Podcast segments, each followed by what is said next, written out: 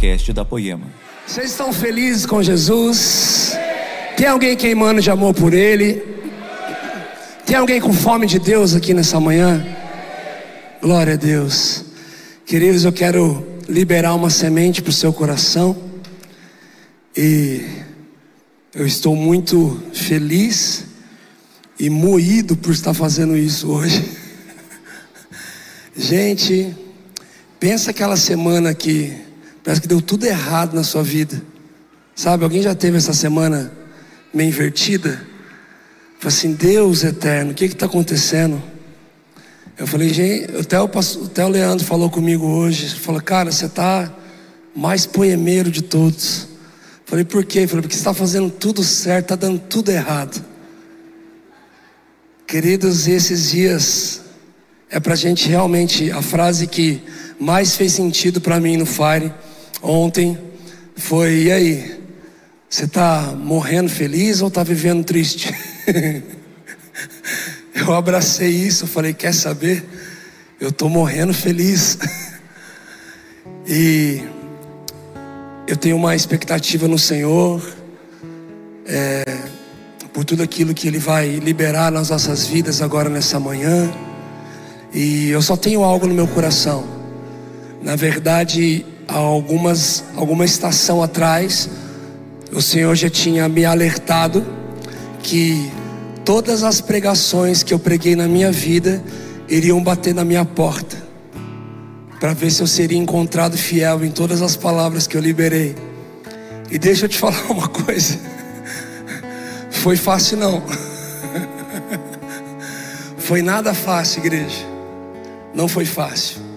Em, em muitos momentos eu me vi não sendo tão fiel aquilo que o Senhor tinha colocado em minha vida e eu tinha anunciado com grande veemência e com tanta autoridade.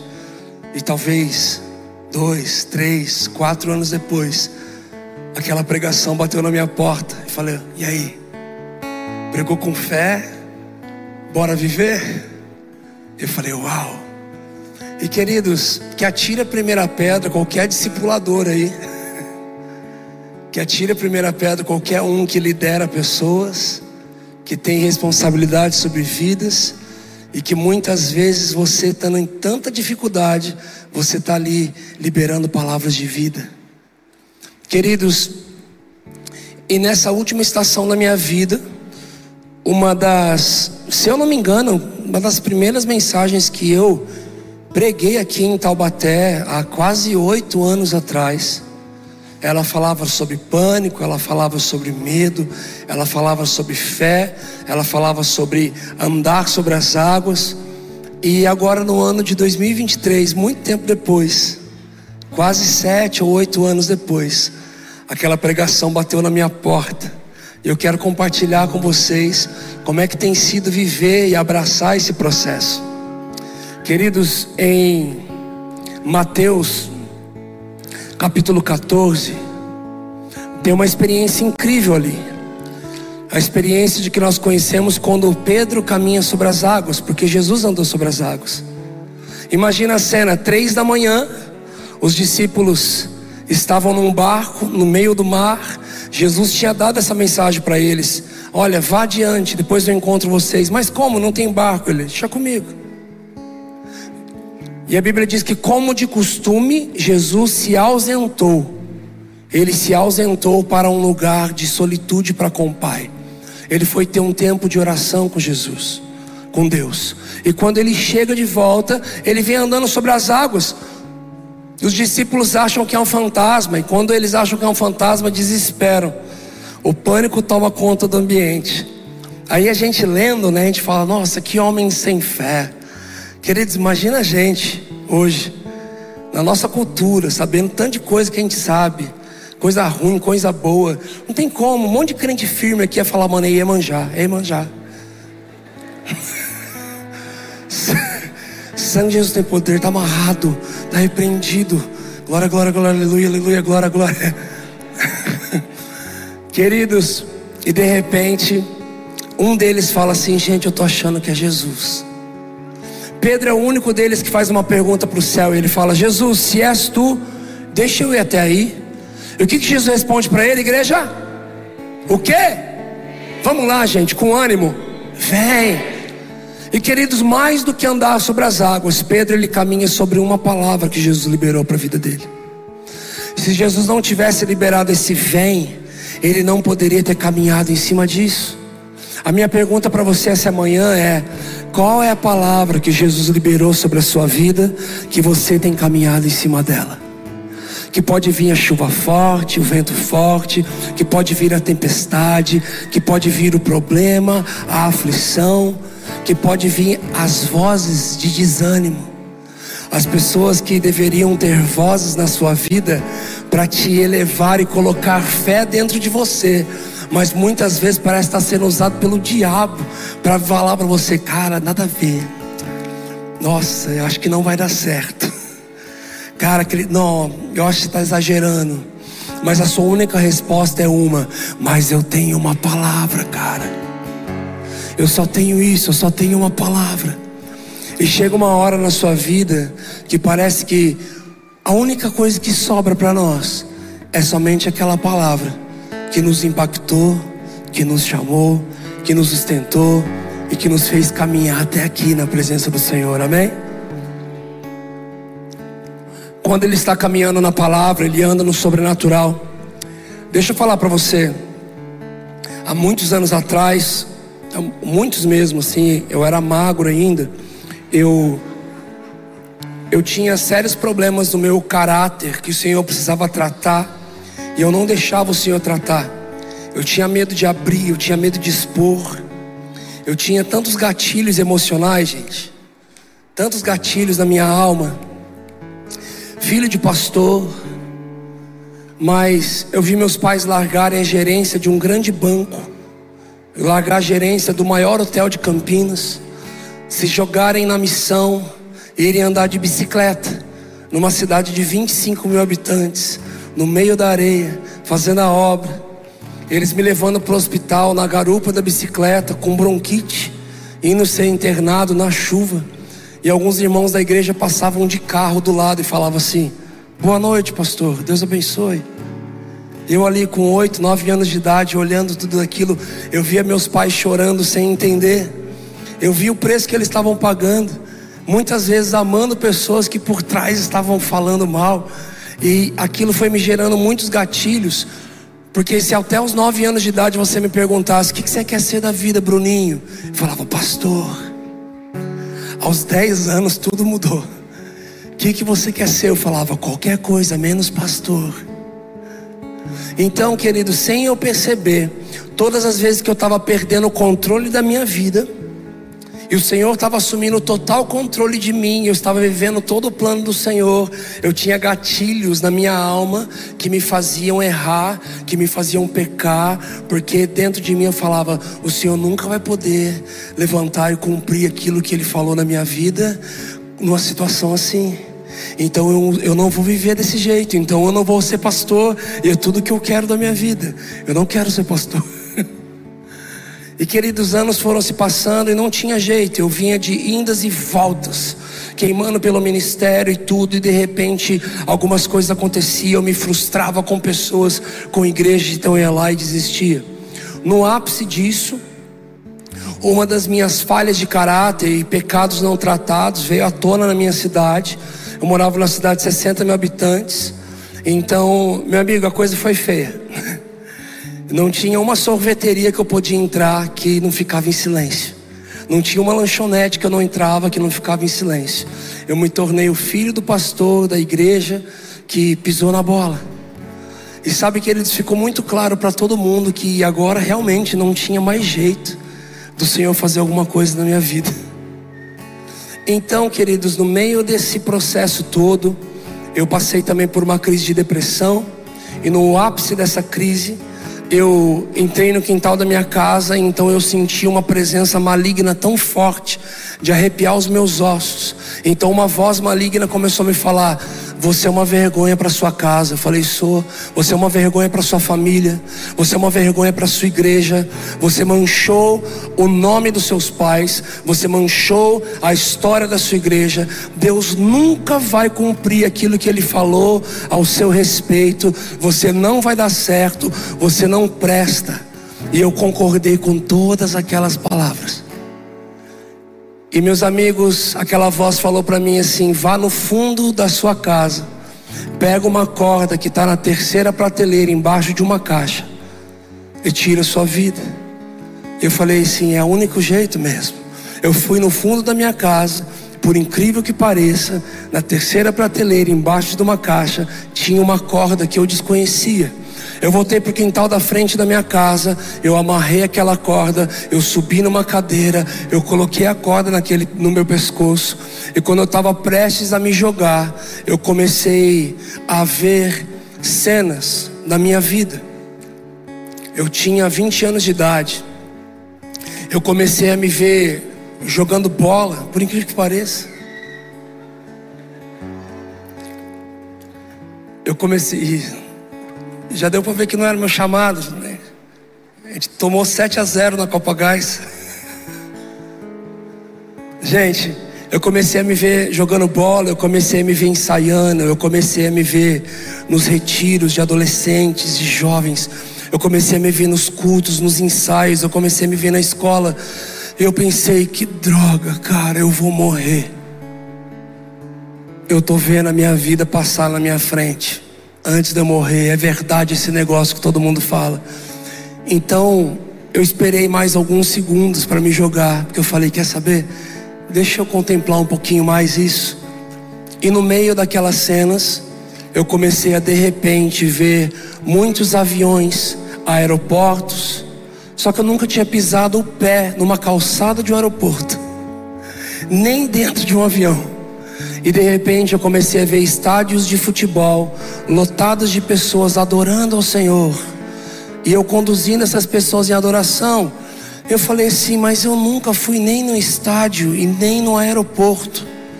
Então eu fiz uma pergunta: o que, que é isso? E aí, meus amigos, de repente, a doce presença do Espírito Santo invadiu o quintal da minha casa ele me falou uma coisa que não fazia muito sentido para mim.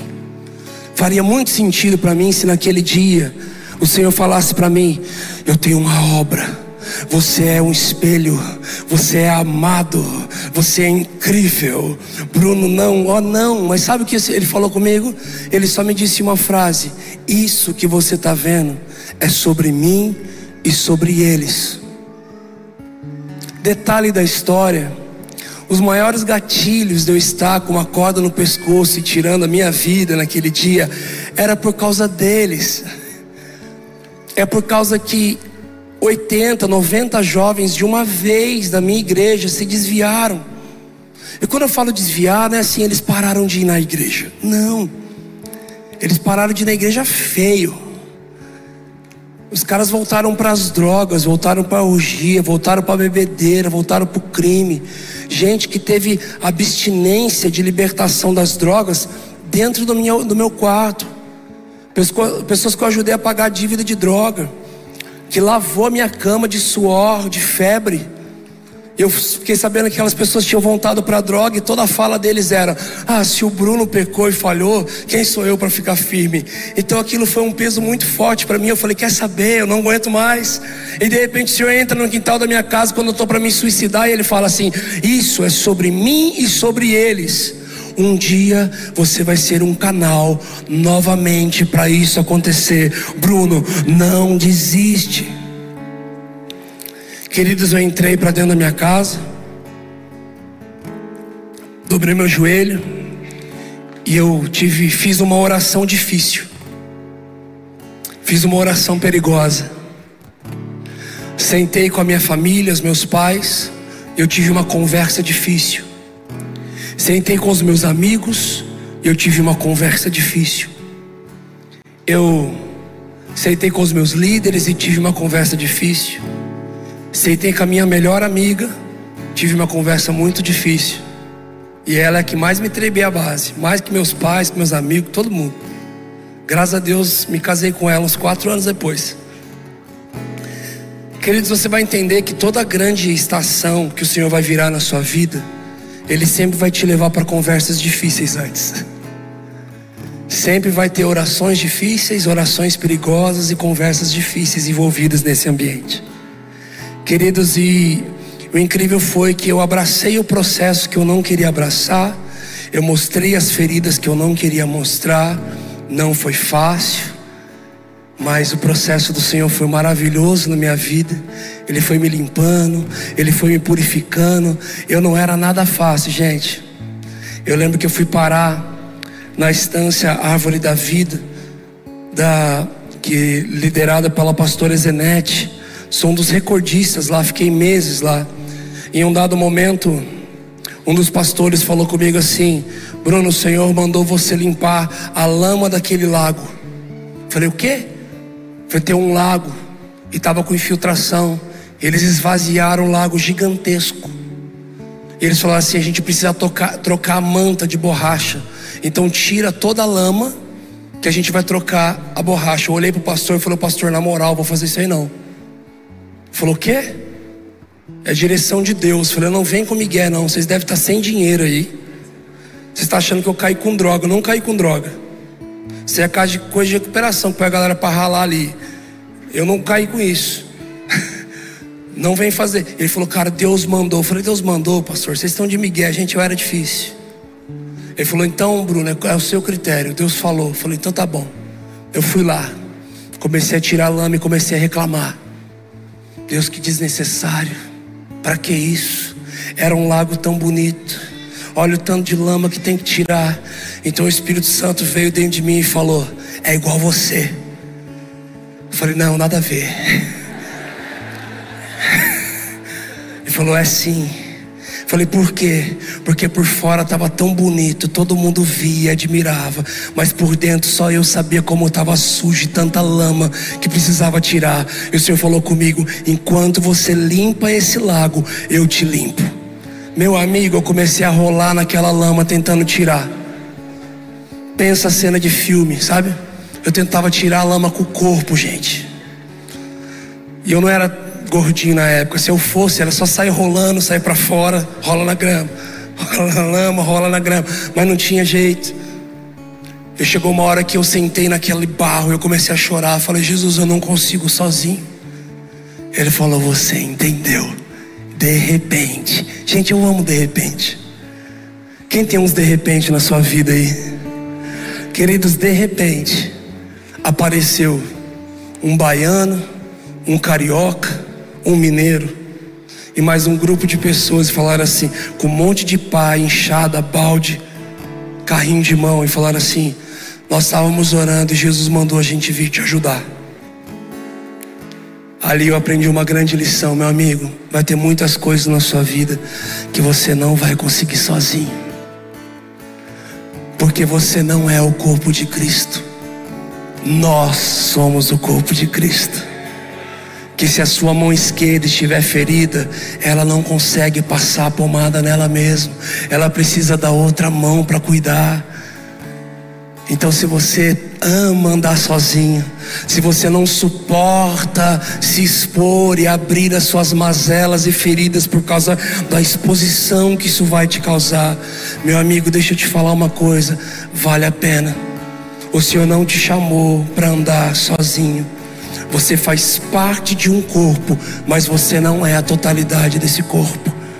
A gente continua precisando de gente. Nós continuamos precisando de pessoas. Estou passando por algumas dificuldades na minha vida e eu só falei assim: Jesus, eu cheguei aqui e falei: Jesus, me ajuda. E aí, de repente o Ladentim foi me deu um abraço e orou por mim. Brunão Tremembé veio, colocou a mão, orou por mim. Pastor Leandro chegou, veio, colocou a mão, orou por mim. Eu falei, Jesus, é sobre isso. É sobre isso. Orar uns pelos outros. Nós precisamos dos outros. Nós precisamos uns dos outros. Meus amigos, eu abracei o processo. Eu tive um pequeno grupo de amigos. Foi muito difícil, gente. Eu, eu, sei que algumas pessoas já ouviram esse meu testemunho, ou aqui, ou no podcast, mas ele faz parte. Queridos, eu lembro que eu fui abraçando esse processo, eu fui vivendo toda essa estação com o Senhor. Eu tive um pequeno grupo de amigos que acreditavam ainda, não em mim, mas acreditavam naquilo que o Senhor tinha. Era um grupo que cabia malemar em duas mãos. A maior parte desse grupo virou um grupo chamado Morada. O Senhor começou a nos dar canções, começou a nos dar palavras, nós começamos a caminhar juntos. Alguns anos se passaram, especificamente, eu acho que 13 anos, mas 13 não é um bom número, né? Entre 12 e 14, ali no meio, eu vou arredondar para 14. 14 anos se passaram, sou ruim de conta.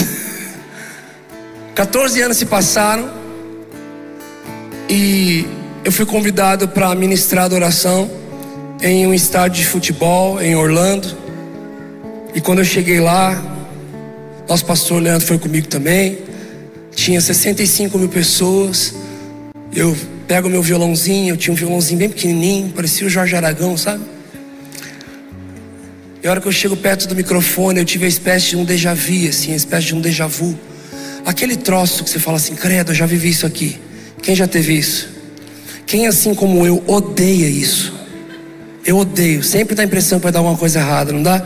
Eu falo, gente, isso aqui já aconteceu. Para, para, gente, isso aqui já aconteceu.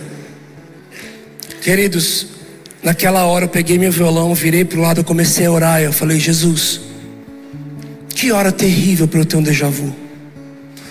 O senhor sabe, eu não te peço muita coisa, mas as duas que eu mais peço é, por favor, não me deixe espirrar, eu odeio, e não me deixe ter um déjà vu. E de repente o Senhor falou comigo assim: Você não está tendo um déjà vu, você está tendo uma lembrança. Eu falei: Mas que lembrança? Eu nunca vim no estádio. Ele falou: Você veio há 14 anos atrás. há 14 anos atrás, há 13 anos atrás eu te trouxe aqui. Quando você estava no quintal da sua casa, prestes a tirar a sua vida, eu te trouxe aqui. Queridos, para honra e glória de Jesus, de lá para cá já foram nove estádios de futebol, já foram incontáveis aviões, e o processo do Senhor continua. Ele é bom e fiel para cumprir aquilo que Ele prometeu, aquilo que Ele falou. Ainda que não na minha geração, ainda que não diante dos meus olhos, ainda que numa próxima geração, ainda que nos meus filhos ou nos meus netos. Eu estava lendo Hebreus 11 agora essa manhã. Os homens que andaram pela fé, os pais da fé, os heróis da fé. E algo me chamou a atenção ali.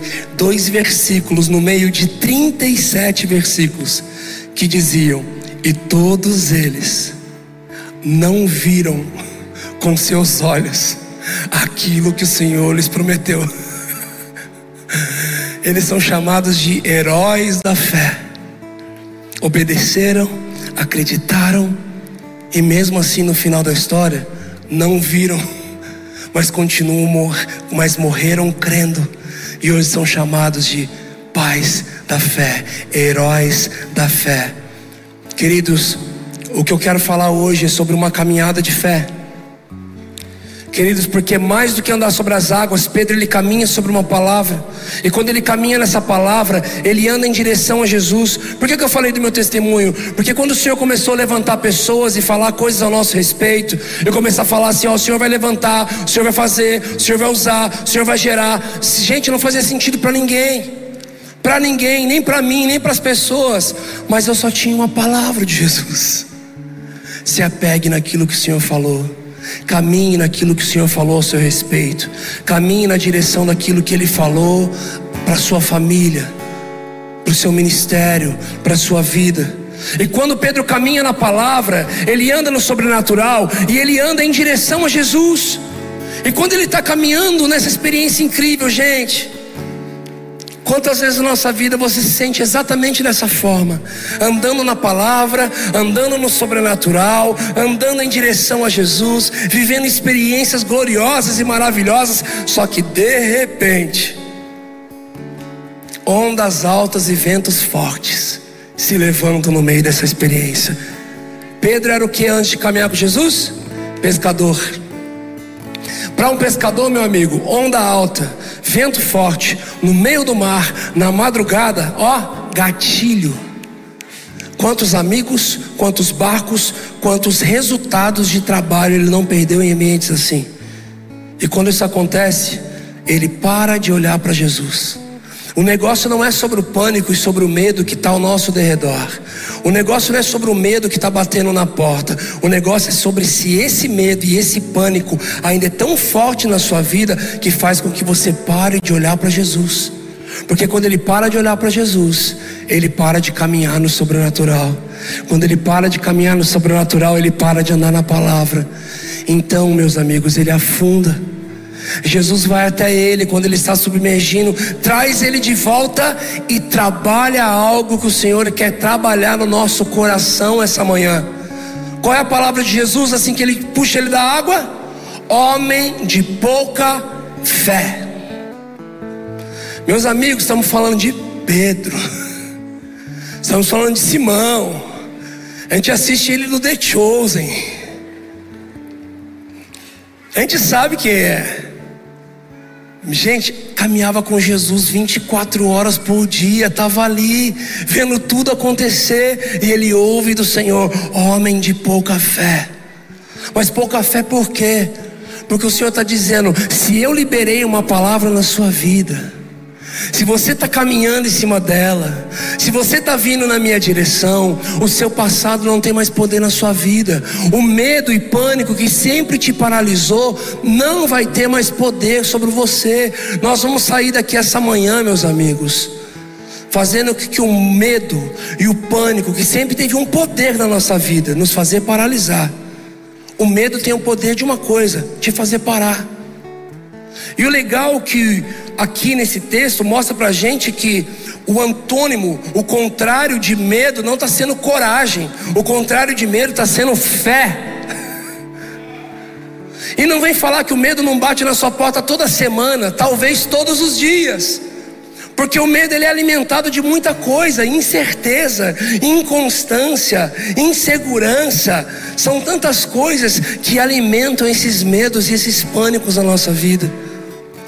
Isso vai ativando gatilhos e gatilhos que vai fazendo que você pare de caminhar naquilo que o Senhor está falando e comece a caminhar em cima de uma circunstância que está te falando. E eu sei na pele como é difícil isso. Tenho vivido na pele como é difícil isso. Meus amigos, mas em nome de Jesus, essa manhã nós iremos sair daqui sabendo que aquilo que sempre teve o poder de nos paralisar, a partir de hoje vai ter o poder de nos empurrar, vai ter o poder contrário, vai ter o poder de nos empurrar.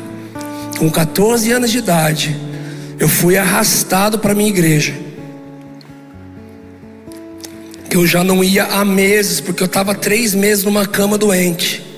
Chegando lá naquele culto, um homem de Deus prega sobre Jó conversa de, do diabo com Jó, com, com Deus sobre Jó. E quando chega ali, ele fala assim: Olha, tem muitas coisas que estão acontecendo na nossa vida, que por permissão de Deus, Satanás tem feito. E todo o intuito de Satanás naquele texto era afastar Jó, porque a conversa foi essa também. Por isso que ele é tão bom, fiel assim. O Senhor dá tudo para ele, deixa eu tirar para ver se ele vai continuar sendo assim. O Senhor fala: pode tocar em tudo, menos na vida dele. Queridos, naquele dia o Senhor falou comigo. Toda a estratégia de Satanás é colocar coisas na sua vida para te afastar de Deus. Essa doença está te afastando, mas a partir de hoje ela vai ter o efeito contrário, vai te aproximar. Então eu usei aquela mesma enfermidade que me afastava de Deus, porque eu ficava indignado como é que o Senhor usava os meus pais para curarem tanta gente, mas quando eles oravam por mim eu só piorava. Então eu comecei a buscar o Senhor no meu quarto. Eu comecei a não querer depender mais do dom da minha família, do dom dos meus pais. Eu comecei a buscar o curador direto da fonte. Então aquilo que estava sendo colocado na minha vida para me afastar de Deus teve efeito contrário, começou a me aproximar dele. Querido, assim é o medo, assim é o pânico. Ele bate na sua porta para te fazer se afastar do Senhor, se afastar do propósito, se afastar da palavra que Ele colocou na sua vida. Mas a partir de hoje, quando Ele bater na porta novamente, você vai correr para os braços de Jesus. Nós não temos outro lugar, é só lá. E a partir de hoje, que for colocado, toda circunstância que for colocada na sua frente, que sempre tem um intuito por trás de te afastar de Deus, vai te aproximar dele. Queridos, dois capítulos depois, isso acontece em Mateus 14. Só que dois capítulos depois, acontece uma coisa muito interessante. Na verdade, eu estava lendo essa manhã e foi ficando muito extenso.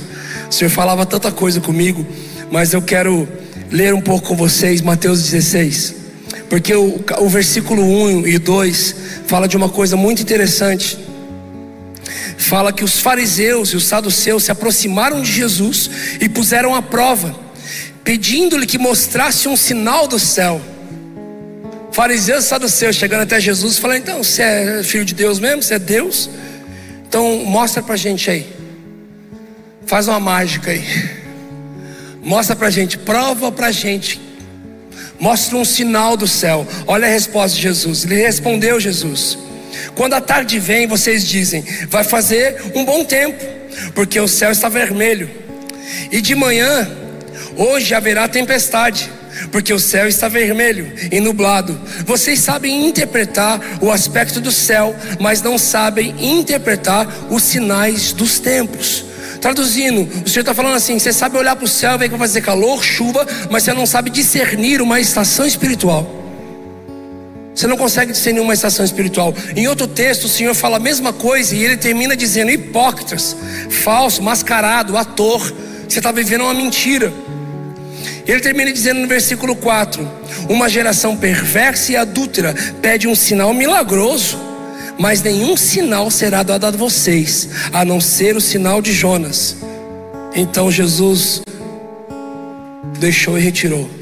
Aí você fala assim, mas se a gente hoje lendo sinal de Jonas fica confuso, imagina para eles. Ali era um apontamento sobre que ele passaria na cruz. Jonas ficou três dias dentro da barriga do peixe e saiu. Ele estava dizendo ali já: durante três dias eu vou morrer, mas no terceiro eu vou ressuscitar, eu vou ressurgir. Queridos, e o texto vai seguindo. Os discípulos começam a reclamar que eles esqueceram o pão. Porque eles estão atravessando para o outro lado e eles começam a dizer: gente, quem foi que esqueceu? Quem foi que esqueceu? Um começa a culpar o outro. Jesus fala: gente, não fica preocupado. Não se misture com os fermentos dos fariseus. Aí eles não entendem nada. Olha o tipo de discípulo. eles não entendem nada. Jesus começa a explicar para eles com calma, dizendo: gente, isso é sobre o ensino. Então eles começam a entender: ah, o fermento dos fariseus sobre o ensino deles lá de fora. Nós estamos com o mestre dos mestres aqui na nossa frente.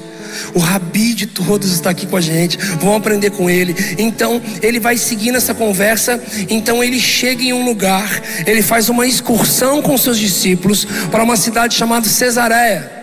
Cesareia de Filipe. Pior lugar para um judeu cristão pisar o pé.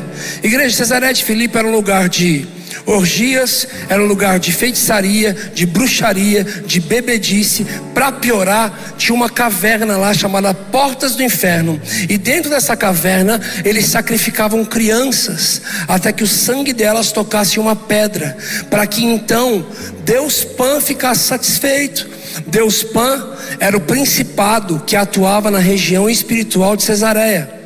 Deus Pan significa Deus pânico, Deus medo. Ou seja, Jesus faz uma excursão com os seus discípulos para o meio do pânico e do medo. Deixa eu fazer uma pergunta: tem discípulo de Jesus aqui essa manhã? Foi um amém meio. Pelo teor da mensagem, foi um amém meio fraco. Tem discípulo de Jesus aqui essa manhã? Então não se preocupa porque não precisa ter uma mesa de inscrição para a excursão de Cesareia. Porque Jesus ele leva todos os seus discípulos para esse ambiente. Ele permite que os seus discípulos vá não somente para um lugar de pânico e medo, mas Cesareia simboliza, significa a sede, o núcleo, o coração do pânico e do medo. E por que, que ele leva os seus discípulos até esse lugar? Porque ali ele tem uma pergunta para fazer. E ele pergunta para os seus discípulos: Quem vocês dizem que eu sou? No meio do pânico, no meio do medo, o pau está quebrando, o ambiente está terrível. E o Senhor pergunta: Quem vocês dizem que eu sou? Igreja, quem é que teve a resposta? Pedro. Aquele que há dois capítulos atrás, por causa do pânico e do medo, ele parou de caminhar no sobrenatural, parou de olhar para Jesus, parou de andar na palavra, afundou, aparentemente fez tudo de errado. Só que toda essa experiência dele termina com o Senhor trabalhando a fé dentro dele. Não pegou ele e disse: Seu falho seu iníquo, você parou de olhar para mim. Não, ele só trabalhou a fé dele, trouxe ele de volta com a sua destra e disse: Homem de pouca fé, aumenta a sua fé. Dois capítulos depois, no meio do pânico e no meio do medo, quem estão dizendo que eu sou? Estão falando que o Senhor é Elias, estão dizendo que você é João Batista, estão dizendo isso. Ele fala: E vocês, quem dizem que eu sou? Pedro olha e dentro dele cai a revelação. Ele diz: Tu és o Cristo, Filho do Deus vivo. Ele fala: Pedro, não foi você que disse isso, foi o Espírito do meu Pai que revelou isso dentro de você. A gente fala Pedro, Pedro, Pedro, mas até então no texto ele era só chamado de Simão praticamente. Então Jesus vira para ele e fala: Simão, tu és Pedro, tu és Petra você é pedra. Simão, você é pedra. Mas espera aí, Jesus. Há alguns anos atrás o Senhor me chamou dizendo que eu seria pescador de homens. Agora mudou, eu sou pedra. Não é, meus amigos, entenda uma coisa, igreja. A revelação que você tem de quem Cristo é no ambiente de pânico e medo te traz a revelação da essência de quem você nasceu para ser tu és pedra, e sobre esta pedra que é Cristo, eu estabelecerei a minha, a minha igreja, igreja de Jesus. Eu amo esse texto, porque é a primeira vez que a palavra igreja aparece no mundo. A primeira vez que a palavra igreja sai da boca de Jesus é agora, em Mateus 16. Jesus nunca tinha usado o termo igreja. Entenda comigo algo esta manhã. Jesus estabeleceu a sua igreja. Ele fala: "E sobre essa pedra eu estabelecerei a minha igreja". O lugar aonde ele fala que ele iria estabelecer a igreja dele, o lugar onde ele libera essa palavra pela primeira vez, não foi no Monte das Oliveiras, não foi no, no Getsemane, não foi na entrada triunfal, mas foi no meio do pânico e do medo. Jesus estabeleceu a sua igreja no meio do pânico e no meio do medo.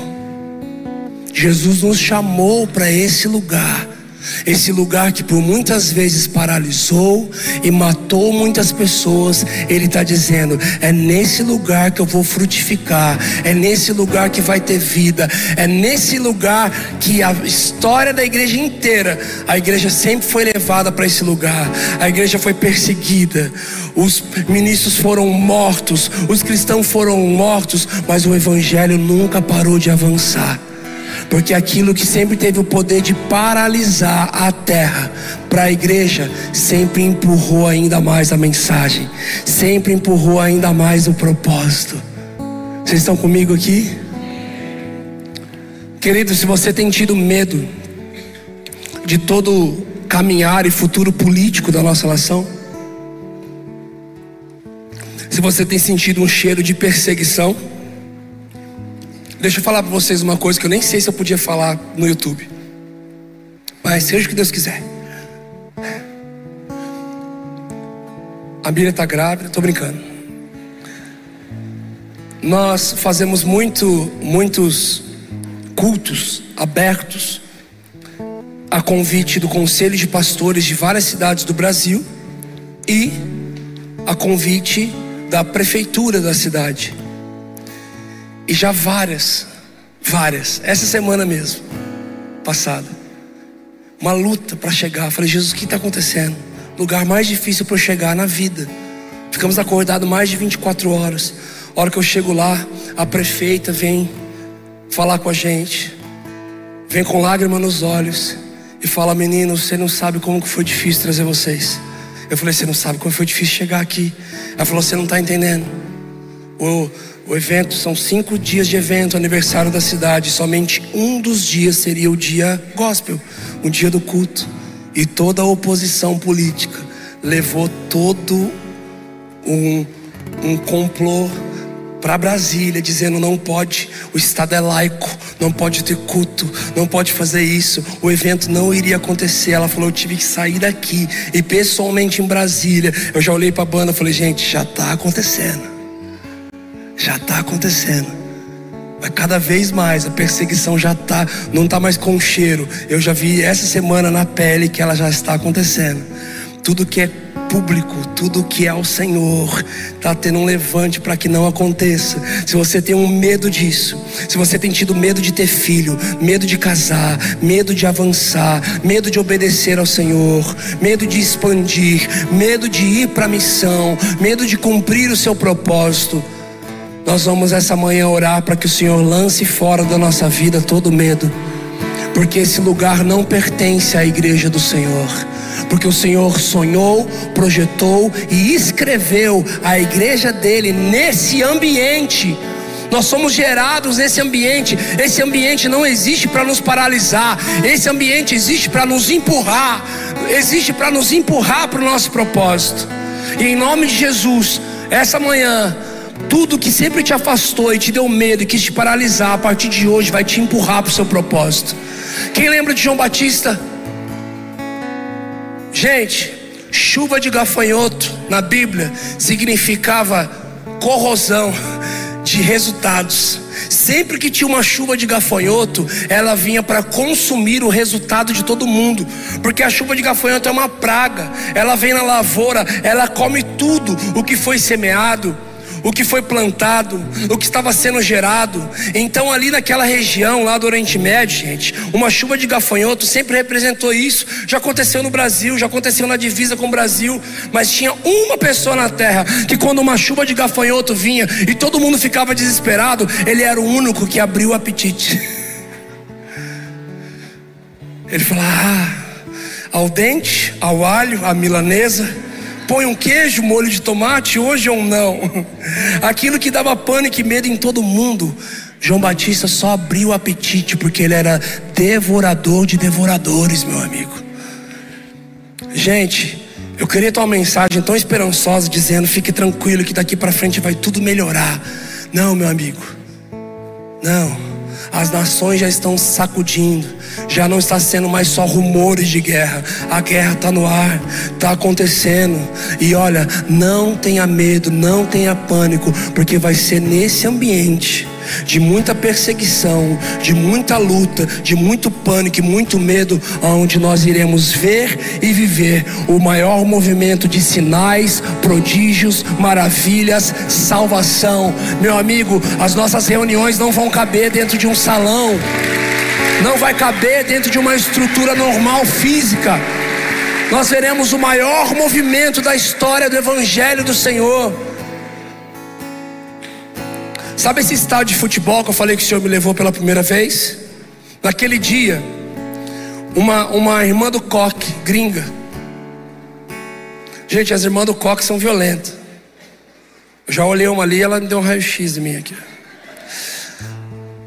Uma irmã do coque gringa, chamada Cindy Jacobs.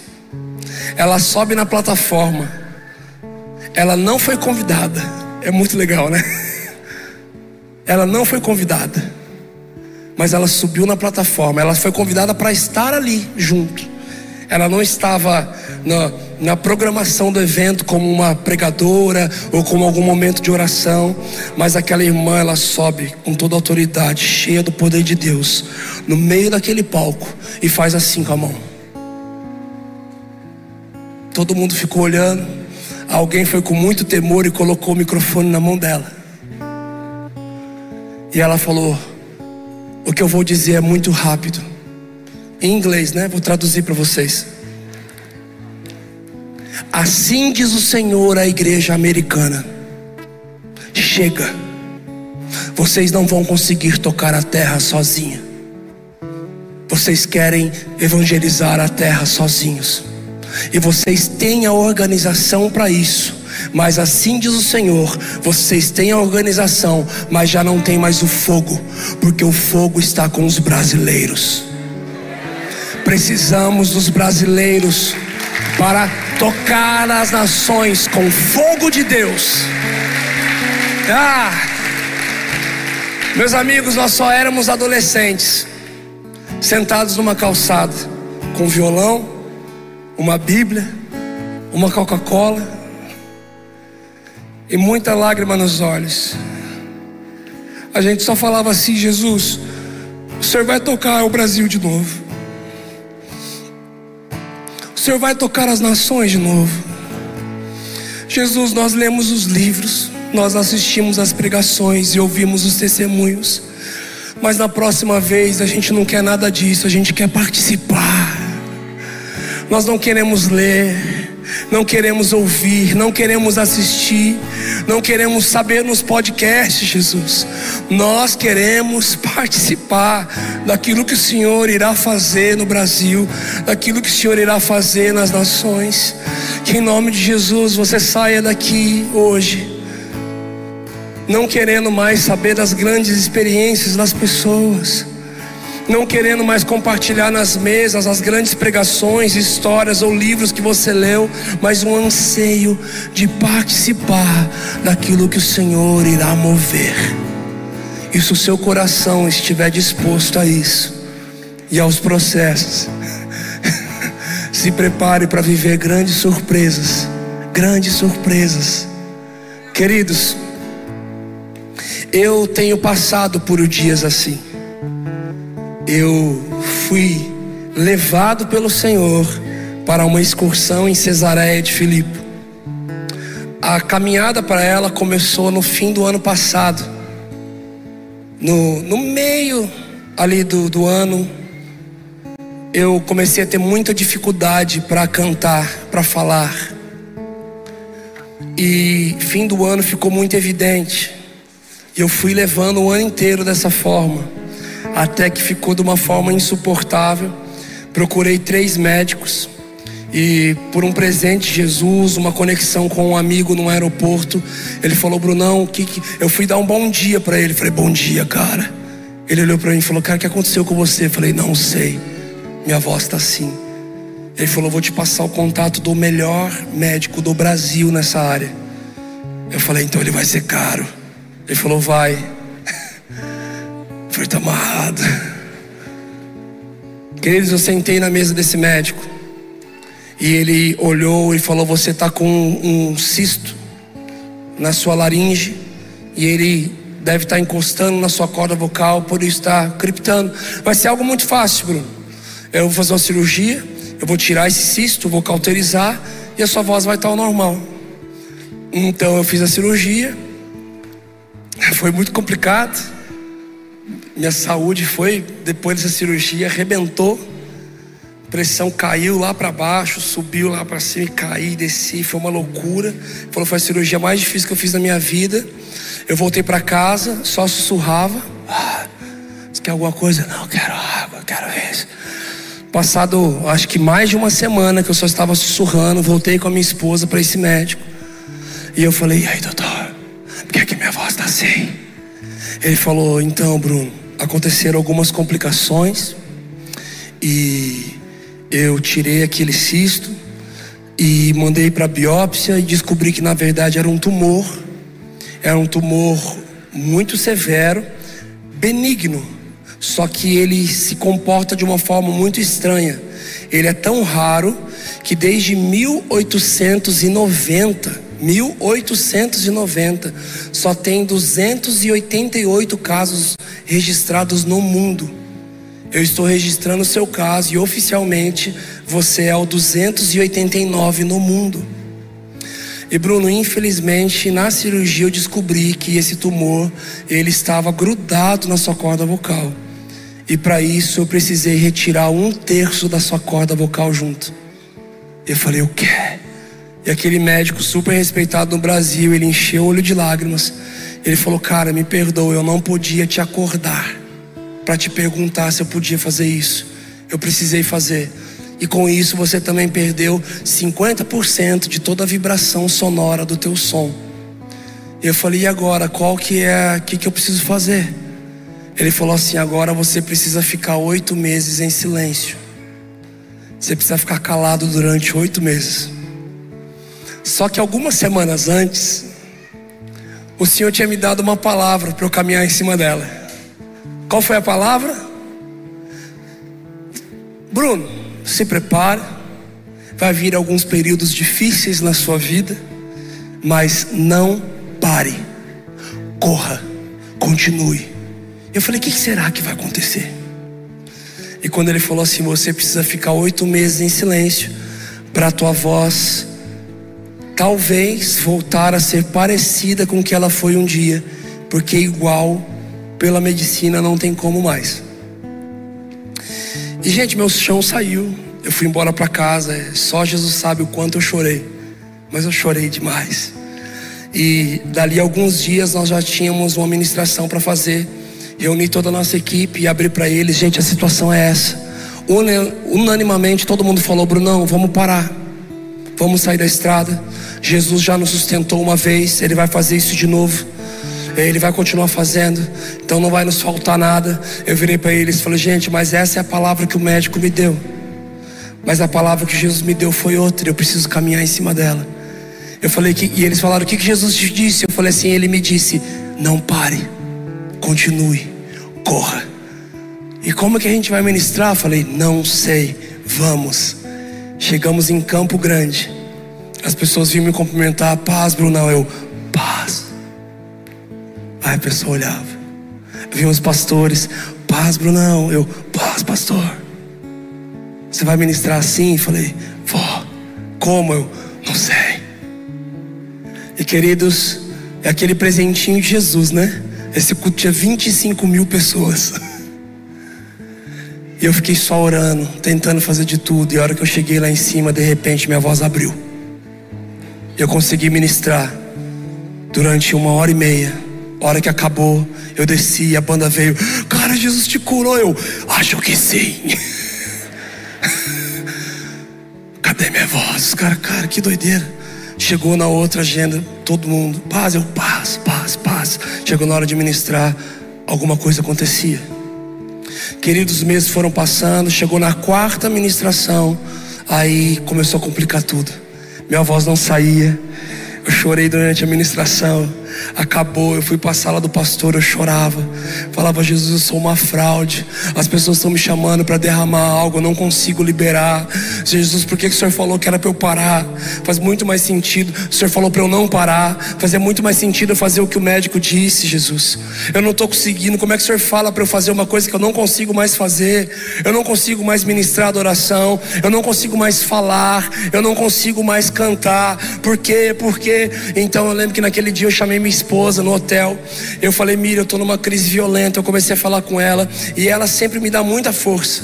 Ela sempre assim, gente, eu posso estar morrendo, sem braço. Ela fala, não, vai dar certo, vai conseguir. Não, vai lá, você vai, vai acontecer. Eu falo, mas eu estou morrendo. Ela vai lá, que Deus vai te usar e tal.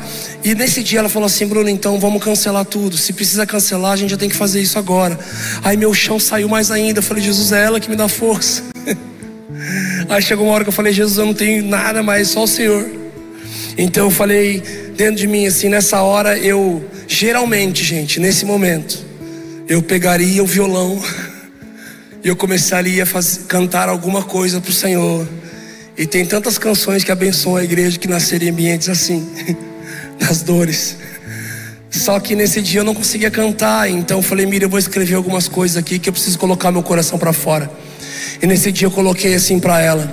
Eu falei assim: Olha, eu estou descobrindo hoje que o vale da sombra da morte é um caminho de no máximo 40 centímetros, que vai do meu coração até a minha mente. Porque com o meu coração eu estou crendo, mas a minha mente está duvidando. O meu coração está me tá querendo aprender, a minha mente está querendo entender, e nem sempre Deus tem que dar explicações. Com o meu coração, eu estou dizendo, você está perseverando no meio da sua maior dor. A minha mente está me dizendo, você é Marta demais, você não consegue parar. Você faz parte de uma indústria gospel, cara, e você não quer ter prejuízo. Uma guerra entre minha mente, meu coração e o meu espírito, e para tentar entender e ouvir o sussurro de Deus no meio de tantas latas batendo na minha mente. Eu falei, Miriam, eu só tenho uma grande experiência que eu me apeguei a ela. E hoje as pessoas me perguntam por que que você está fazendo isso? Por que que você continua cantando? pregando, viajando, ministrando, faltando algo, a minha única resposta era: porque na, no céu, o céu vai ser um lugar perfeito, vai ser um lugar sem dor, mas somente hoje eu tenho a escolha, a opção e a oportunidade de poder adorar ao meu Senhor em meio à minha maior dor, em meio à minha maior dificuldade. Pastor Bill Johnson acabou de enterrar a esposa dele que morreu de câncer.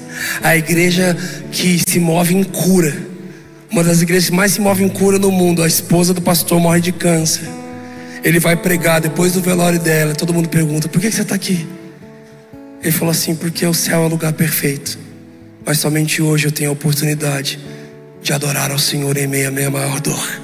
Eu abracei essa palavra. Falei: Jesus, eu vou caminhar em cima disso. Eu senti que isso é para mim. Um amigo compartilhou comigo um tempo atrás, entrou como uma faca no meu peito. Eu não entendi como uma experiência dessa entrou tão forte. Eu senti que o Senhor, você vai precisar disso daqui a um tempo. Eu tenho caminhado em cima disso. Queridos, essa cirurgia aconteceu em agosto.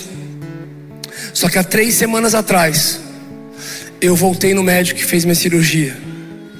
Eu voltei lá, sentei na cadeira. Eu já tinha voltado lá, acho que quatro ou cinco vezes depois da cirurgia. Só que eu fiquei mais de um mês sem aparecer lá. E quando eu sentei na cadeira dele, ele colocou uma câmera pelo meu nariz. Ele olhou pela TV, falou: Faz e eu. I, I, I. Então ele tirou a câmera, olhou para mim com os olhos arregalados. Ele é japonês, o olho dele não arregala.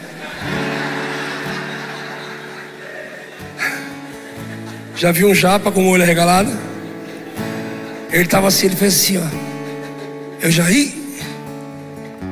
Meu chão saiu, gente. Meu chão já saiu. Um ambiente de medo e pânico começou a tomar a sala. Ele encheu o olho de lágrima, eu já enchi o olho de lágrima junto. Falei, Jesus, o que será que está acontecendo? Jesus, Jesus. Eu só ficava dentro de mim, eu estou caminhando na palavra. Eu só estou te obedecendo, eu estou fazendo o que o Senhor falou, Jesus. E de repente ele veio e colocou um sensor na minha garganta por fora, segura aqui. Colocou a câmera novamente. Foi a primeira vez que ele colocou duas vezes. Ele colocou, faz isso, faz aquilo, faz aquilo. Então ele tirou de novo, deu dois passos para trás, arregalou o olho de novo e falou: Bruno, o pedaço da sua corda vocal que eu tirei está aqui de volta. Calma, calma, calma. Ele falou assim: o tecido que não se regenera, se regenerou. Não existe isso. Ele virou para mim e falou assim: Cara, eu vou falar para todos os meus pacientes fazerem exatamente como você. Eu falei: O quê? Sair cantando igual um louco depois de uma cirurgia tão severa. Então eu olhei para ele e falei assim: Doutor, não é sobre isso, doutor. Ele falou: É sobre o quê? Eu falei assim: é sobre ter um exército de pessoas chamado Igreja de Jesus orando por mim. E doutor, todos os dias, no último um mês e pouco que eu não vim aqui, eu entrei no meu quarto, eu fechei a porta e eu fiz uma oração pedindo duas coisas ao Senhor. Sabe o que eu pedi, doutor? Ele falou o quê? Falei assim: que quando eu sentasse na sua cadeira, novamente, só saísse duas palavras da sua boca: que o pedaço da corda vocal que você estirou estava aqui de volta e que o tecido que não se regenera se regenerou. E foi as únicas duas palavras que você me disse.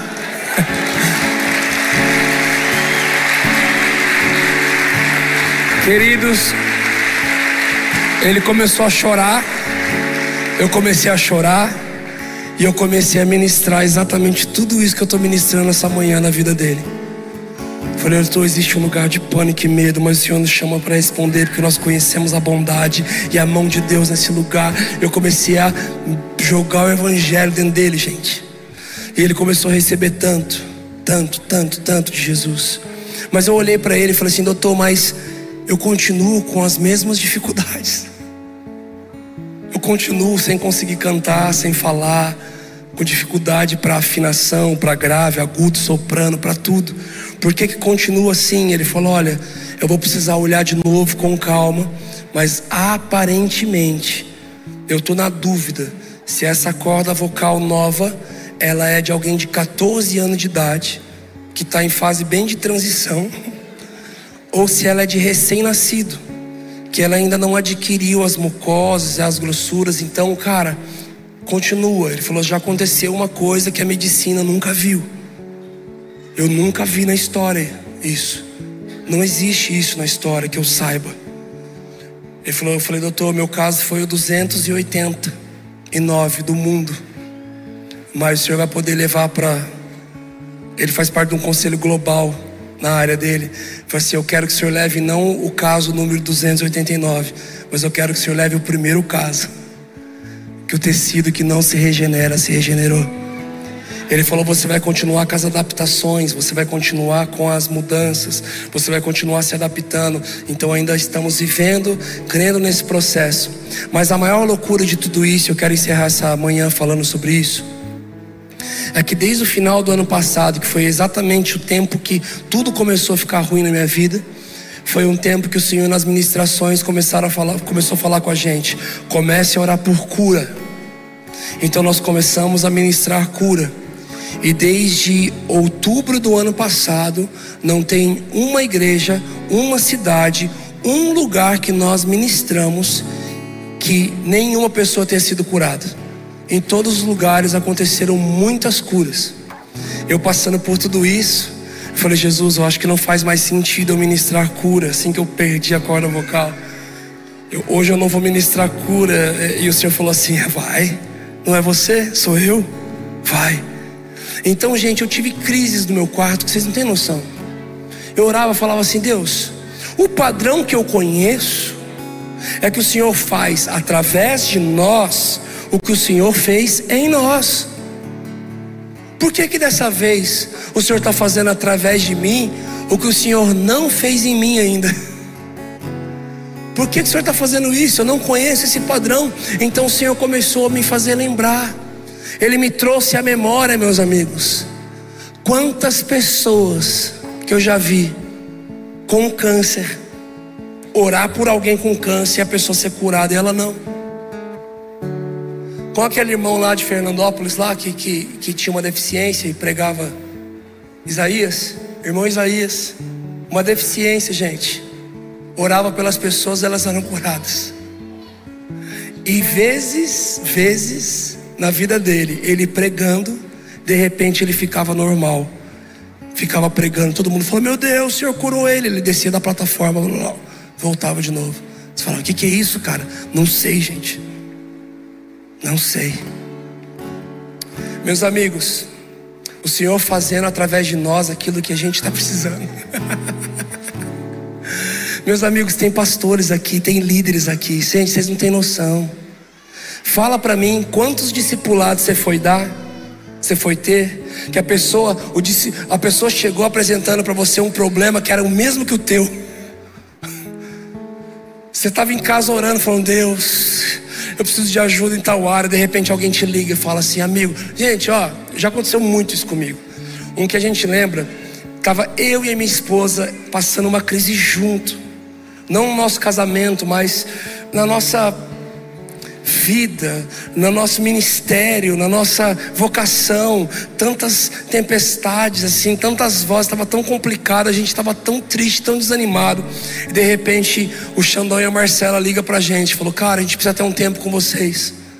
falei: "Amém". Falou: "Nossa, graças a Deus vai vir a palavra que a gente precisa". O Xandão e a Marcela sentou na nossa mesa e falou: "Amigos, a gente está mal, cara. A gente está passando por isso, isso, isso, isso. Eles listaram exatamente a mesma coisa que a gente estava passando. Mas eu já tinha aprendido uma lição aqui nessa casa. É meio feio assim, sabe? Mas e foi o Xandão que me falou um dia isso. Ô Brunão, a gente não pode vomitar em cima do vômito. Traduzindo, foi a forma Xandão de se falar, né?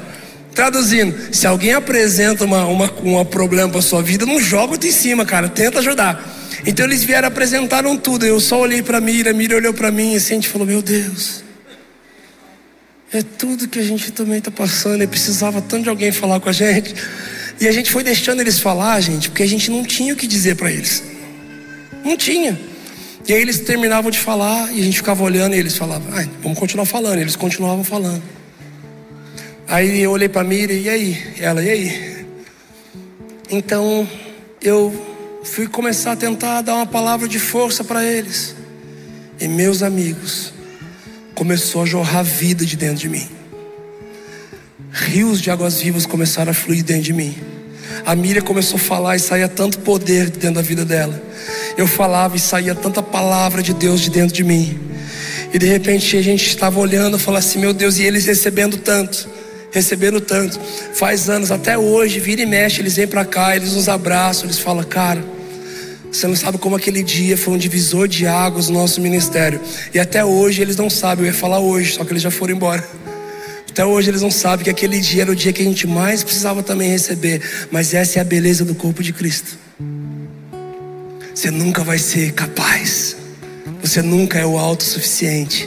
Ele continua fazendo através de você apesar de você. E no final de tudo, a gente precisa também sair entendendo que resultado é diferente de aprovação. O Senhor pode te usar demais, meu amigo. E no final de tudo isso, ainda te dizer: mais apartável de mim, porque eu não vos conheço. Sabe por quê? Muitos vão dizer para o Senhor no final: mas em seu nome profetizamos, em seu nome operamos muitos milagres, em seu nome pregamos.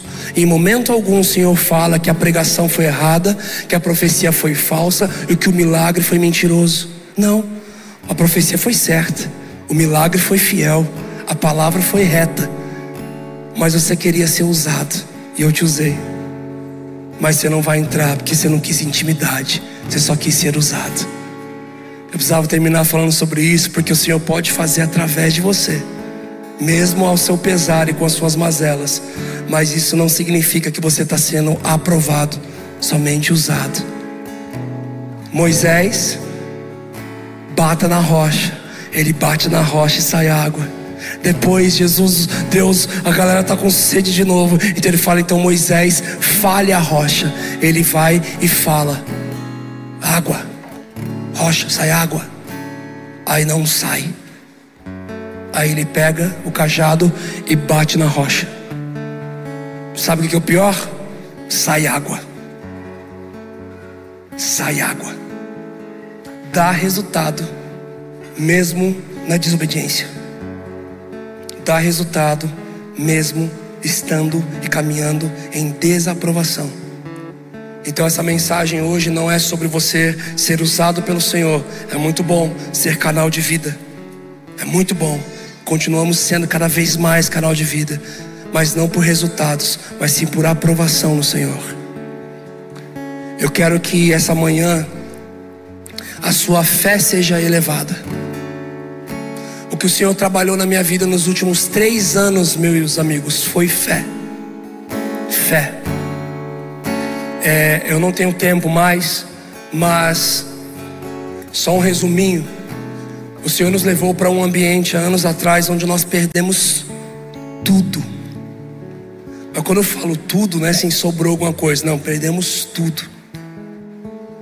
Tudo que a gente conseguiu construir nos últimos anos de ministério, após a pandemia, o Senhor falou: fique mais um ano fora da estrada. Ficamos dois anos e meio no total, sem sair. Mas eu já não dependia, não precisava mais de nada financeiramente relacionado ao ministério. Eu tinha empreendido, eu tinha investimento, eu tinha um monte de coisa legal. E de repente, ali perdi, ali perdi, ali perdi, ali perdi, perdemos tudo. O Senhor nos levou para um lugar assim, do zero. Eu falei, Deus, e agora? Ele falou, e agora é comigo. Você tinha chegado no lugar onde você conseguia fazer. Agora você voltou para o lugar onde eu te queria, sou eu que faço. O que, que o Senhor quer que eu faça? Grave três álbuns. Gente, só projetos absurdos. Só para vocês terem ideia, eu recebi uma palavra nos Estados Unidos assim: Bruno, você é muito querido e amado em todas as mesas do Brasil, mas assim que você chegar no Brasil, Jesus vai te pedir uma coisa que você vai deixar de ser querido e amado na maioria das mesas do Brasil. Eu falei, Deus, o que o Senhor vai me pedir? Eu só tenho minha reputação hoje, mais nada. Quando eu chego no Brasil, o Senhor fala: cancele todas as suas agendas. Cancelamos um ano de agendas. Eu vou dar um dos testemunhos, um só. Eu tenho muitos. Só de passagens aéreas, nós precisávamos devolver aproximadamente 250 mil reais. Ah, você tinha, né, Bruno? Não tinha nada. Mas que passagem aérea que é essa? De todos os eventos, todo mundo já tinha comprado para a gente ir. E de repente falou: gente, não vamos mais. Por quê? Porque Deus mandou a gente não sair mais. Então tá bom, devolve. Fomos somar tudo, 250 mil. E o meu time, nosso time, minha esposa, o Fona, todo mundo me protegeu muito disso. Porque realmente eles receberam muitas mensagens e eles não deixavam saber. Um dia eu pego uma, o Vona discutindo com a minha esposa, os dois tendo uma discussão. Ela falou assim: ele é meu marido, envia esse áudio para ele. Eu falei: que áudio, gente? a gente recebe um monte de áudio, de um monte de liderança do Brasil inteiro, falando um monte de coisa. Mas a tua esposa mandou eu te mandar. Eu falei: manda aí. Cheguei na minha casa, peguei o celular, soltei o áudio no WhatsApp. Era algum líder do Brasil, que eu não reconhecia a voz, falando assim: Então o Brunão ouviu Deus para não vir aqui no nosso evento. E a gente está nesse prejuízo. É, vocês têm até amanhã para devolver as aéreas. Era até ontem, vocês não devolveram. Então, que Deus é esse que fala e não supre? Porque o Deus que eu conheço fala e supre. Certeza que não foi uma feijoada pesada que o Brunão comeu e ficou ouvindo coisa, não? Eu quero que vocês devolvam os valores amanhã. Então eu peguei o celular, comecei a chorar e falei: Jesus, o Senhor me perdoa, mas eu concordo com esse pastor. Porque se essa vontade é sua, a conta não é minha, ela é sua também. E eu não estou fazendo algo porque eu não quero, é o Senhor que mandou, só estou te obedecendo. Então eu falei assim: Jesus, tem um áudio aqui para o Senhor ouvir. Soltei o áudio, coloquei o celular para o alto, na frente da minha casa. O áudio terminou, meu telefone toca. A hora que eu olho, era de outro país. Gente, eu nunca atendo número que eu não conheço. Mas na atual circunstância, eu falei, vou atender. A hora que eu atendo, uma pessoa fala para mim, Brunão, tudo bem? Falei, tudo bom. Olha, meu nome é fulano de tal, sou de tal lugar, lembra de mim? Falei, cara, mais ou menos. Acabei de pegar seu telefone com um pastor aqui, porque faz uns cinco minutos que o Espírito Santo me incomodou que eu precisava colocar 250 mil reais na sua conta. Me passa a sua conta. Queridos, esse é um dos vários testemunhos que eu tenho desse tempo. O Senhor falou comigo: faça o projeto do Lembre-se 80, 90 e 2000 e sonhe alto, não coloque limite nos seus sonhos. Foi uma pessoa que chegou em mim e me entregou essa palavra. A Miriam virou uma pessoa e falou assim: O Bruno não precisa receber essa palavra. Ele não precisa ouvir que ele tem que sonhar alto. Ele não sabe sonhar baixo. Ele é megalomaníaco. Ele não sabe sonhar pequeno. Ele não precisa ouvir isso. Ele falou, cara, Deus mandou dizer para ele, sonhe alto. Então eu comecei a projetar os projetos. Gente, de repente eu falei assim: a gente vai gravar o DVD tal na Califórnia, Estados Unidos, no estúdio tal. Vamos gravar o DVD tal em Tampa, na Flórida, no maior estúdio de realidade virtual do mundo. Vamos entrar em contato com o estúdio, gente. Eles falaram assim: olha, a gente só aluga dois dias, duas diárias. Falei: não tem problema. Quanto que é a diária? 60 mil dólares por dia. Falei, ah, não tem problema.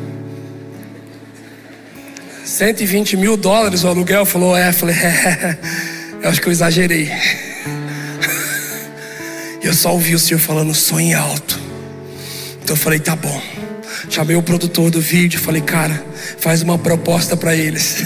Ele falou, Brunão, aqui é a América, cara, não vem com as brasileirices. Aqui não existe esse negócio. Falei, cara, faz aí. Aí ele fez, me chamou. Brunão, um milagre aconteceu. Eles toparam por 40 mil dólares por dia. Falei, não, isso não é milagre, não. Tá longe, longe. 80 mil dólares também tá longe de ser um milagre, você não tem noção. Longe. Aí ele veio, cara, não sei o que está acontecendo. Eles toparam por 30 mil dólares o dia. Mano, isso nunca aconteceu. Eu falei, meu amigo, eu vou ser bem claro. Antes de continuar o leilão, eu vou ser real para você. Esquece. Se for 10 mil dólares por dia, 20 mil dólares, eu, eu não sei como, eu topo. Ele falou, cara, eu não tenho coragem de fazer essa proposta. Eu falei, então você nunca vai ter um vídeo produzido nesse lugar. Ele falou: tá bom. Fim da tarde ele me manda um print, escrito tudo em inglês. Falei: traduz aí, cara. Falou: você não acredita, eu não estou entendendo. Eu falei: o que?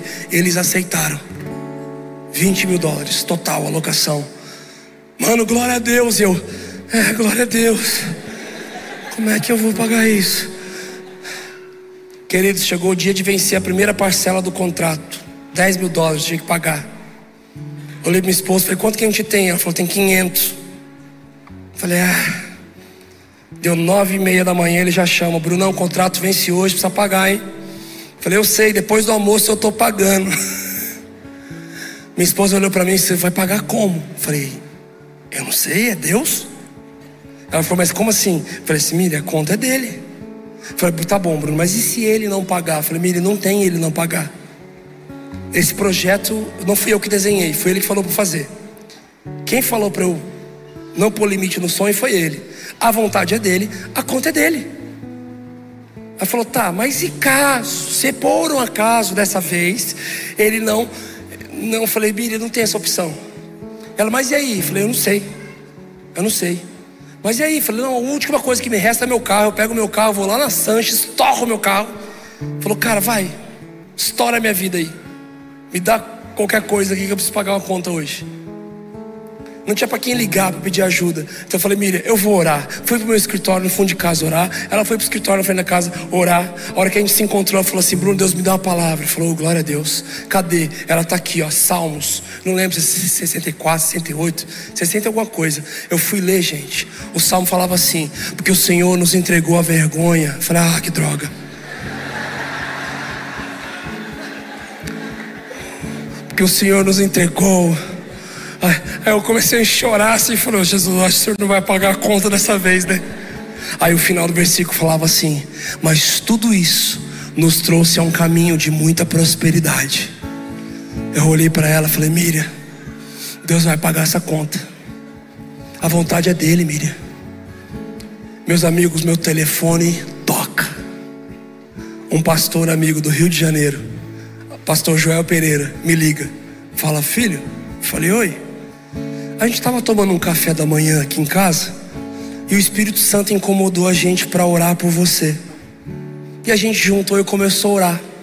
E um amigo que está aqui de Minas Gerais está pedindo para falar com você no telefone. Falei, tá bom. Esse amigo pega e fala assim: Brunão, falei, oi. Cara, não te conheço, você não me conhece. Quando ele falou de orar pelo Brunão Orada, todo mundo começou a orar. Eu virei para minha esposa e falei: Quem que é esse cara? Eu não sou musical, Brunão. Eu não ouço música no carro, em casa, eu não ouço música. Então minha esposa falou três canções que tocavam na nossa igreja que eram suas. Eu falei, ah tá, é dessas músicas. Ok. E começamos a orar. Então comecei a orar. E aí esse homem no telefone começou a chorar. Ele falou, cara, o Espírito Santo mandou eu te ligar. E ele mandou eu colocar 60 mil reais na sua conta agora. Ele falou que, eu, que ele tem pressa. Eu preciso colocar 60 mil reais na sua conta agora, antes do almoço. Me passa a sua conta, pelo amor de Deus. Eu falei, ai Deus. Ah, Bruno, está falando isso para não. Estou falando isso para levar a sua fé para um nível mais alto. e para dizer para você que se você estiver no centro da vontade de Deus, fica tranquilo, porque Ele vai colocar visões além do seu recurso. Mas fica tranquilo, porque o final das contas, quem paga a conta é Ele. Eu quero terminar essa manhã orando por algumas pessoas. Fique de pé, fique de pé. Felipinho, vamos fluir junto. Queridos, eu não sei se você já reparou durante a minha palavra toda, sempre eu citei que houveram pessoas que oraram. De repente, pessoas estavam orando. Era um exército de pessoas orando. Era pessoas no café da manhã sendo incomodadas pelo Espírito Santo para orar. Então a oração tem muito poder. O Senhor virou algo no meu coração. Eu até virei para o Laden depois de todo esse processo. Falei, Laden, só mostra para mim o terreno que a igreja quer. Ele, por quê? Falei, joga na minha, cara, eu tô com muita fé. Deixa eu orar, cara. Vamos orar junto. Mostra o projeto. Vamos fazer um projeto animal para a igreja, cara. Vamos fazer, vamos avançar. Louco. O Rafa foi comigo, nós fomos para São Paulo junto. Ele foi me deixar em casa. Nós fomos para casa, chegando lá e falou: Brunão, olha, cara, a gente tem algo aqui que a gente comprou aqui nesse condomínio, mas está enrolado faz dois anos. Nem perguntei se podia testemunhar, cara. Já estou testemunhando. Falou, cara, tá dois anos agarrado na justiça, a prefeitura perdeu a documentação, eu já perdi a força, eu já tô desanimado. Eu falei, onde que é? Aquilo ali, eu parei em frente com ele, falei, cara, posso orar? Ele falou, pode. Coloquei a mão no peito, falei, Jesus, eu oro por uma aceleração de tempo absurdo, por uma surpresa do céu, tal, tal. No outro dia, 8 horas da manhã, ele me manda um áudio. Falou assim, cara, a prefeitura liberou tudo aqui, a casa de vocês. Tipo assim, poucas horas depois. Ah, Bruno, você está falando que você está cheio. Não, eu estou falando que a oração do justo tem muito em seus efeitos.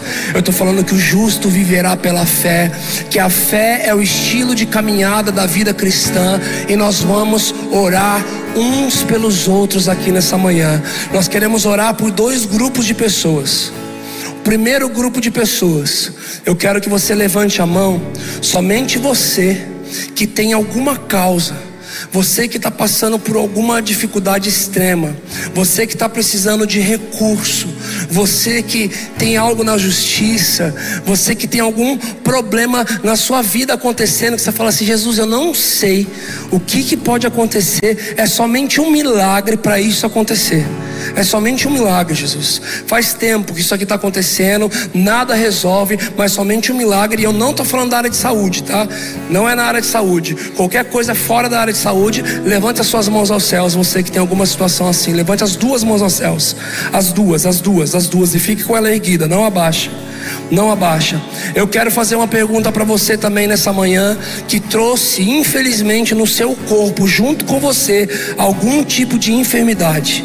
Qualquer tipo de enfermidade no seu corpo, levante as suas duas mãos aos céus. Vamos lá. Você que tem algum tipo de enfermidade, você que ficou com a mão abaixada, você que ficou com as suas mãos abaixadas, eu quero pedir um favor para você. Por favor, vamos lá, igreja, como igreja de Jesus essa manhã, porque não é na sua força, não é sobre você, é sobre Cristo e um povo, é sobre o que ele pode fazer. Eu tenho uma pergunta para fazer nessa manhã. Tem crente em Jesus aqui hoje? Quantos creem que ele é o mesmo ontem, hoje, eternamente? Crê que o Espírito que ressuscitou Jesus dos mortos está aqui nessa manhã, diga amém. Então, se você ficou com a sua mão abaixada, vá até a direção de alguém que está com a mão erguida e coloque as mãos sobre elas. Vamos lá, igreja, sai da tua cadeira, sai do teu lugar. Vamos lá, vamos lá. Não precisa colocar a mão na cabeça, não. Coloca a mão nas costas, ombros, braços. Pode colocar a mão em duas pessoas ao mesmo tempo. Vamos lá. Se você não consegue chegar até alguém, estende a mão nessa pessoa. Se você está com a mão levantada e ninguém colocou a mão sobre você, estou vendo um grupo de pessoas aqui no meio, ali no meio. Então vocês mesmos, coloque a mão nas costas uns dos outros. Você que está com a sua mão levantada, coloque a mão na pessoa que está do teu lado, coloque a mão na pessoa que está do teu lado. Nós temos muitas pessoas hoje aqui precisando de oração essa manhã. Nós temos muitas pessoas precisando de um milagre essa manhã. Temos muitas pessoas precisando de cura aqui essa manhã. Então nós vamos orar como igreja de Jesus, como igreja de Jesus. E até mesmo você que levantou as suas mãos, precisando de uma cura, mas você mesmo está com as mãos em alguém. Eu quero convidar você nessa manhã para abrir a sua boca e começar a declarar cura.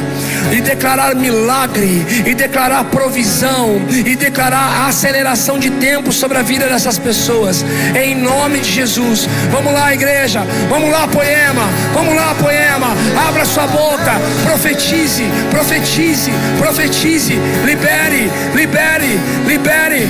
Vamos orar uns pelos outros.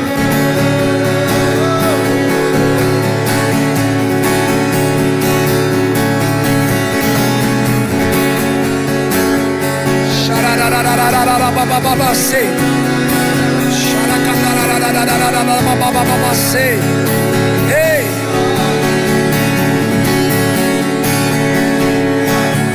Jesus, nessa manhã, como igreja, como igreja, nós oramos, nós unimos a nossa fé, unimos as nossas vozes, unimos o nosso propósito em oração nesse momento.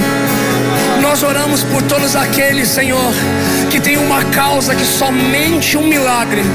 Senhor, eles já esgotaram todas as suas forças pessoais e daqui para frente, Jesus, tudo que eles podiam fazer, eles fizeram, mas somente o Senhor pode fazer.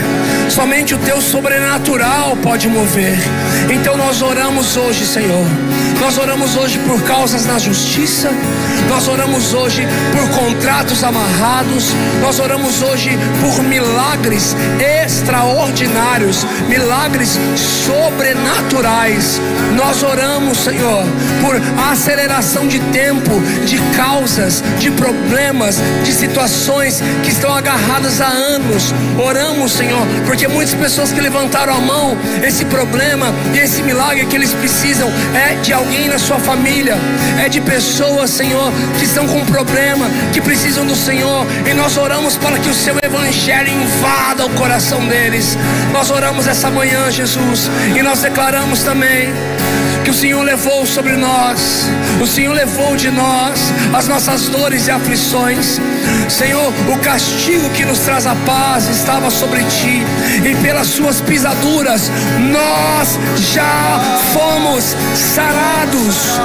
Mas o Pai lhe deu um nome que é acima de todo nome, e diante do seu nome, essa manhã, nós declaramos que o câncer será humilhado, que o tumor será esmagado, que a enfermidade será envergonhada. Nós declaramos, Senhor, que os surdos ouçam, que os cegos vejam, que os coxos andem, que a enfermidade vá embora. E pelo poder do nome que está acima de todo nome, nós declaramos nessa manhã: seja curado, seja curada, em nome de Jesus. Você pode aplaudir o Senhor?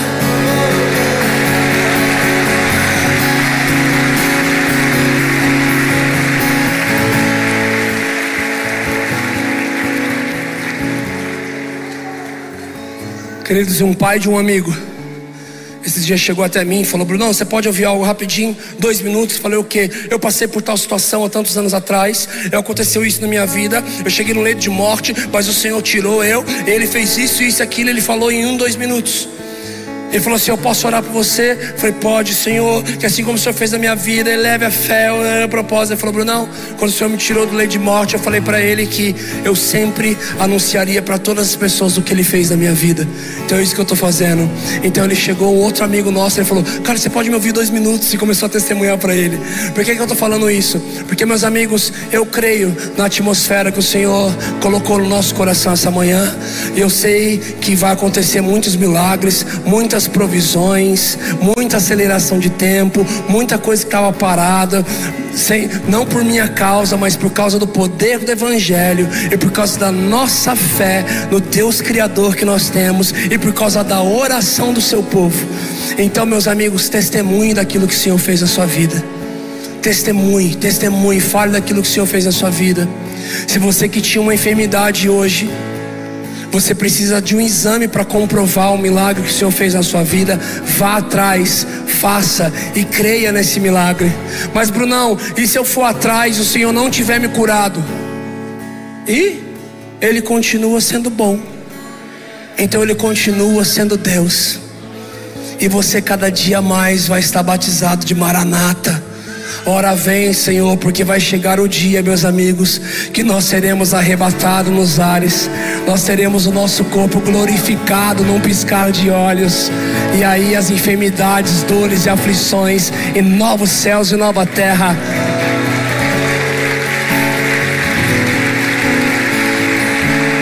Mas eu quero falar com você que nessa manhã, vamos encerrar agora.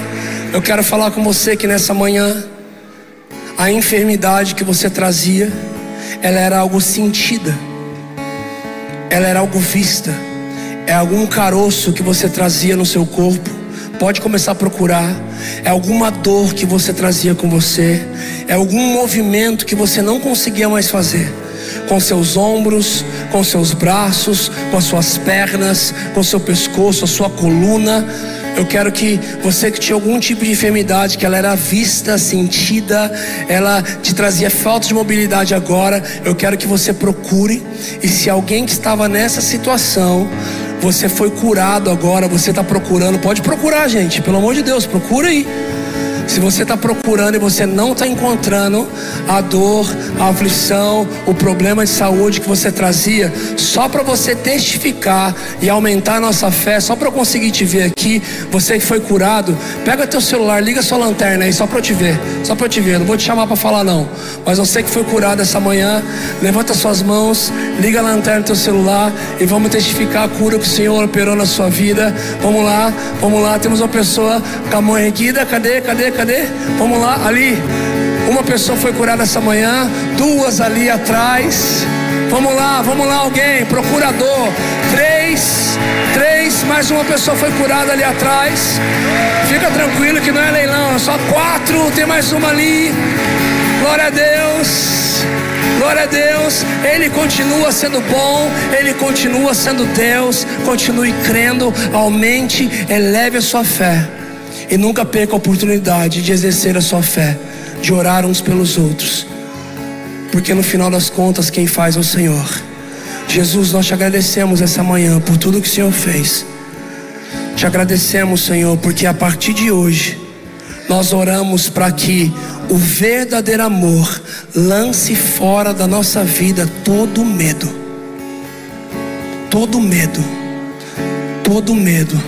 Jesus, lance fora da nossa vida, nesse dia, todo medo que sempre nos paralisou, que sempre nos estremeceu, que sempre teve o poder de nos fazer parar, de nos fazer afastar, mas que a partir de hoje nós declaramos que esses ambientes só irão nos empurrar ainda mais para o seu colo, para a sua direção e para o seu propósito em nossas vidas.